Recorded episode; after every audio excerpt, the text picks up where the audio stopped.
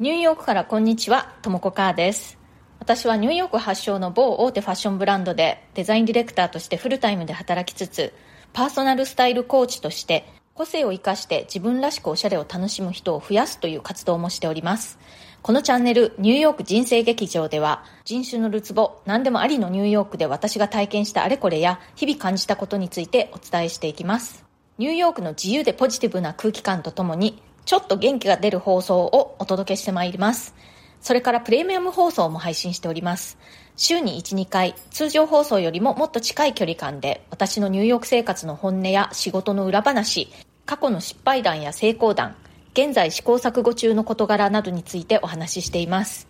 お申し込みは、ボイシーのウェブサイトからの方が、アプリからよりも金額的に断然お得になっておりますので、ぜひ、あのブラウザーの方から、Voicy のウェブサイトの方からお申し込みください。温かくてポジティブなコミュニティにしたいと思ってやっておりますので、私の話を聞いて共感できるなって思ってくださった方は、ぜひぜひご参加くださると嬉しいです。それでは今日もよろしくお願いします。えー皆さんの周り、まあ職場だとか学校だとか、まああとはお友達関係なんかでもいいんですけれども、なんだか心の問題を抱えてるかもしれないっていう人を見かけた時にどう対応したらいいか分かりますか？まあセンシティブな問題だしね。なかなかちょっとどう対応していいのかどういうふうに声をかけていいのかって難しいなって感じませんか？心の問題も体の,、まあ、あの病気とかと一緒で早めに発見して早めに対処した方が悪化するのを防ぐことができるし回復もしやすいんですよね。ということでね今すごく注目されているのがメンタルヘルスファーストエイドっていう心の健康の応急処置というものなんです。これあの分かりやすいのがあの心肺蘇生法ってありますよねあれって一般の人もトレーニングを受けていざそういう場面に遭遇したらその知識を使って誰かの命を救うっていうことができるじゃないですか。それの心の問題バージョンと言ったらいいのかな。周りの人の心の問題を察知してしかるべき専門家、まあ、お医者さんだとかカウンセラーだとかそういったところにつなげていくための、えートレーニングというのがあるんです。で実は私今週ですねそのメンタルヘルスファーストエイドのトレーニングを受けてきました。すいません今なんかめっちゃパチパチ言ってると思うんですけれども。であの暖炉であの薪がパチパチ言ってる音です。今実は私はニューヨークじゃなくてですね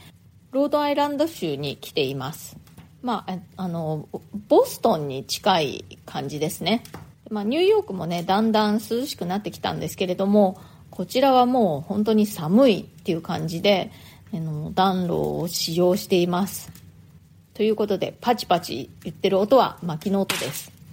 えーというわけでちょっとすいません。話が脱線しましたけれども話を元に戻しますと今週私はそのあのメンタルヘルスファーストエイドの研修を受けて、えー晴れて、え Mental Health First Aider の certificate を手にしたんですけれどもこれねあの私が働いている会社を通じてこの研修を受けてきました。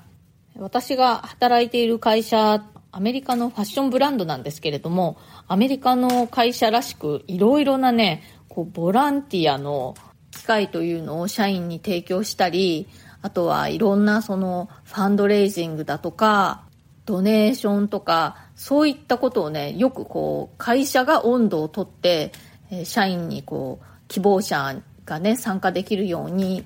提供するっていうのをやってるんですけれどもこのメンタルヘルスファーストエイドのトレーニングというのもその一環で社員の中で希望者が受けることができるという、え性質のものでした。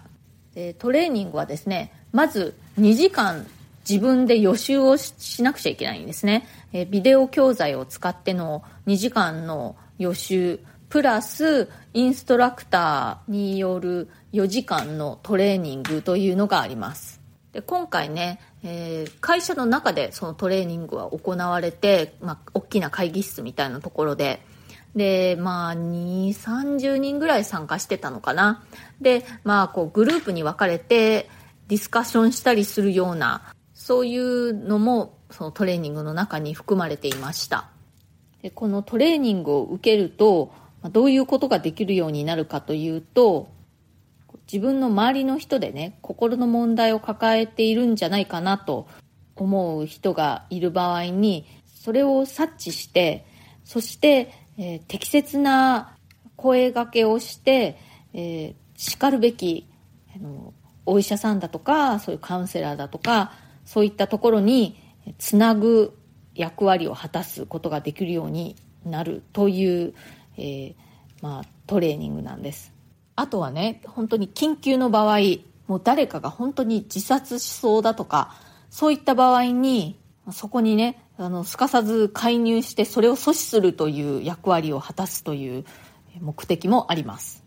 このメンタルヘルスファーストエイドの考え方というのはコロナ以降それまでよりもよりさらに注目されるようになってというのもやっぱりねコロナ禍でその心の健康をちょっと損なってしまう人っていうのが増えたんですよね。まあ皆さんも体感的になんとなく感じているかなと思うんですけれども、まあ、それでまあ、心肺蘇生法だってねそうお医者さんじゃない人が、まあ、トレーニングを受けることで必要な時に応急処置を施して人命を救うことができるっていうものじゃないですか、まあ、そんな感じでそのお医者さんではない一般の人たちがメンタルヘルスファーストエイドの知識を身につけることによって周りの人のその心の健康の問題に関してね手を差し伸べることができるようになるという、そういう考え方です。で、もちろんね、その一般人なので、お医者さんとか専門家ではないので、その治療したりだとか、そういうことはできないんですね。あとは、あの、もちろん診断を下すっていうこともできないんですけれども、まあ、そういった専門家とかに、あの、つなぐ役割というのを果たすという感じですね。であの私あのこうやってねあのファッションの仕事をずっとしているんですけれどもファッションの勉強をする前にはですね実はあの心理学を勉強してちゃんとね学位も取って取ったんですよ、まあ、これは日本の大学でなんですけれどもあとはあのニューヨークでね働いている中で結構やっぱりその心の問題を抱える人っていうのが結構周りにいて、そういうこともあって、まあ、そういうメンタルヘルスっていうものにすごくあの関心を持っているんですね。なので、会社がこういうトレーニング、メンタルヘルスファーストエイドのトレーニングあの希望者は受けられますよっていうのをね、告知した時、私はすぐに手を挙げました。ね、トレーニング受けてみて本当に良かったです。周りの人の様子を見てねどういう場合にあちょっと心の健康が損なわれてるんじゃないかなと考えた方がいいのかっていうことだとかあと実際にそういう場面に遭遇した時にどういうふうに声をかけたらいいのか。あとはその実際にその紹介できるねリソースその相談窓口だとかカウンセリングを受けられる機関だとかそういったもののリストというのもトレーニングの中でねもらうことができましたしあとねそのいろいろなメンタルヘルスに関するショッキングな事実というのも知ることができました。例えばですねアメリカでの話になるんですけれども成人の中でね46%以上の人が一生の中で一度は心の病にかかるという事実があります。46%ってもう約半分じゃないですか。すごい多いですよね。まあその中には、まあ、非常に軽いものもあれば、まあ、すごく深刻なものもあると思うんですけれども本当にね、心の病っていうのは、すごくあの身近なものなんだっていうことが分かりました。あとね、もう一つすごくびっくりしたのは、その心の病を何かこう、あの、抱えた時にね、異常に気づいてから、実際に専門機関、まあ、あの、お医者さんだとか、まあ、カウンセラーだとか、そういったところに相談するまでの時間の平均ってどのくらいだと思います？なんと平均10年だそうです。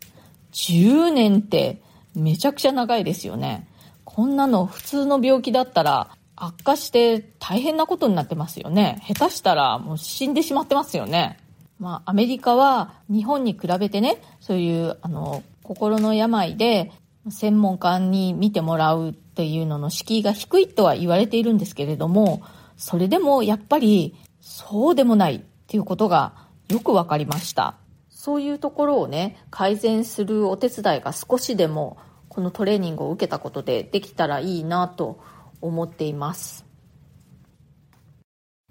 はい、コメントのお返しをしたいと思います。超手軽、私にとってちょうどいい運動習慣といえば、これ一択という放送回にコメントいただいております。夜さん、え、ラジオ体操第3、早速やってみました。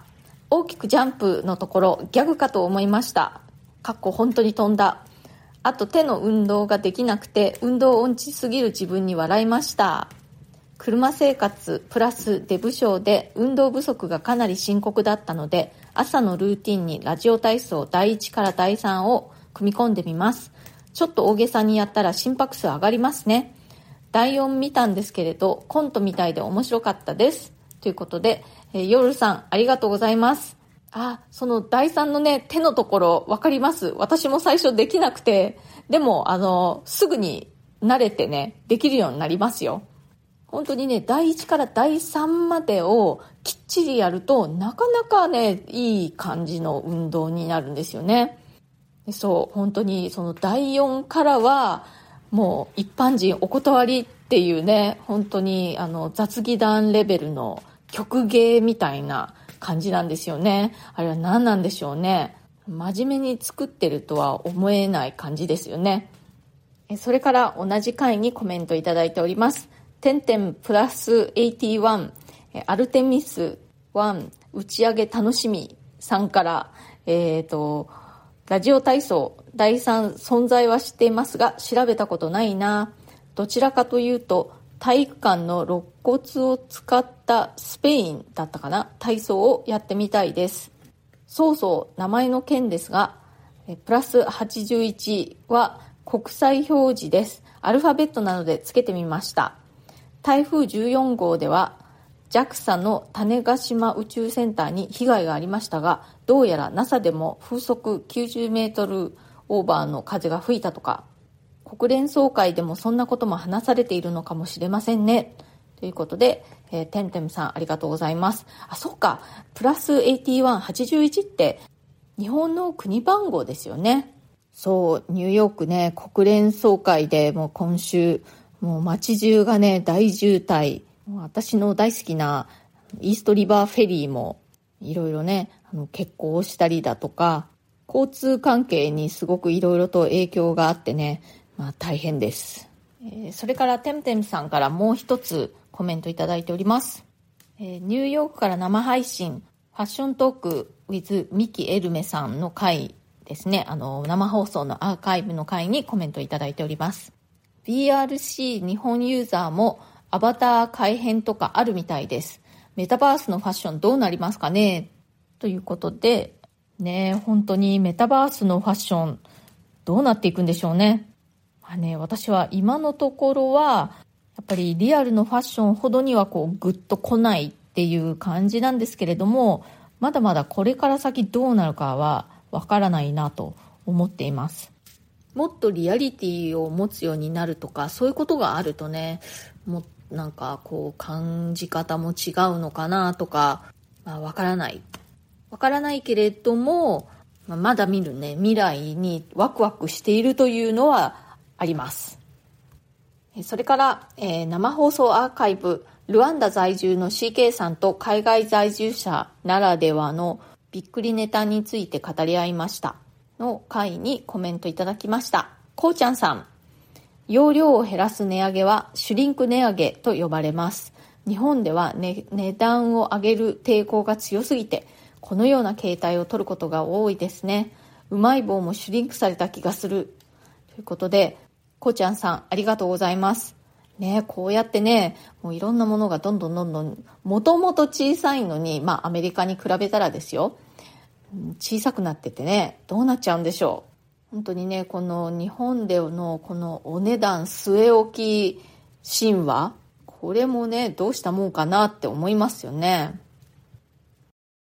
はい、今日は、え、メンタルヘルスファーストエイドのトレーニングを受けて、晴れて certificate も、え、手にして、 Mental Health First Aider となりましたというお話をしました。このメンタルヘルスファーストエイドっていうのは、もともとオーストラリアで始まったみたいなんですけれども、私がトレーニングを受けたのは、そのアメリカバージョンという感じになります。日本でもこのトレーニングを提供している団体とかあるようですね。厚生労働省もあの積極的にこれをサポートしているみたいですね。リンクを貼っておきますので、ご興味ある方はぜひチェックしてみてください。で、まあね、この心の問題に関して、本当にね、このニューヨークのファッション業界で私も結構長いこと働いているんですけれども、身近にもうたくさんそういう問題が発生して、本当人事じゃないって感じなんですよね。で、まあ過去にもね、そういった問題を目の当たりにしたりだとか、まあ、あの、私が何とかしてこう対処しなくちゃいけないとか、例えば仕事上でね、自分と一緒に仕事をする人がそういった問題を抱えてしまったとか、そういうこともあったのでね、まあ、あの、あの時ね、どういうふうに対処するのがベストだったのかなって、未だにいろいろ過去のことでも考えたりしてしまいますね。で、まあそういったところをね、もうちょっと深掘りした感じでお話ししてみようかなと思って、ちょっとそっちはプレミアム放送の方でお話ししようかなと思っています。えー、よかったらそちらも合わせて聞いてみてください。今日の放送が気に入ってくださったら SNS でのシェアや、えー、チャンネルのフォローなどしていただけるととっても嬉しいです。それから質問やリクエスト、相談、ご感想、コメントなどぜひ送ってください。匿名ご希望の方は、私のプロフィールのところの下の方に質問箱のリンクを貼っていますので、そうするとお名前が全く出ないで、私にメッセージを送ることができます。今日も最後まで聞いてくださってありがとうございました。それではまた次回、ともこかーでした。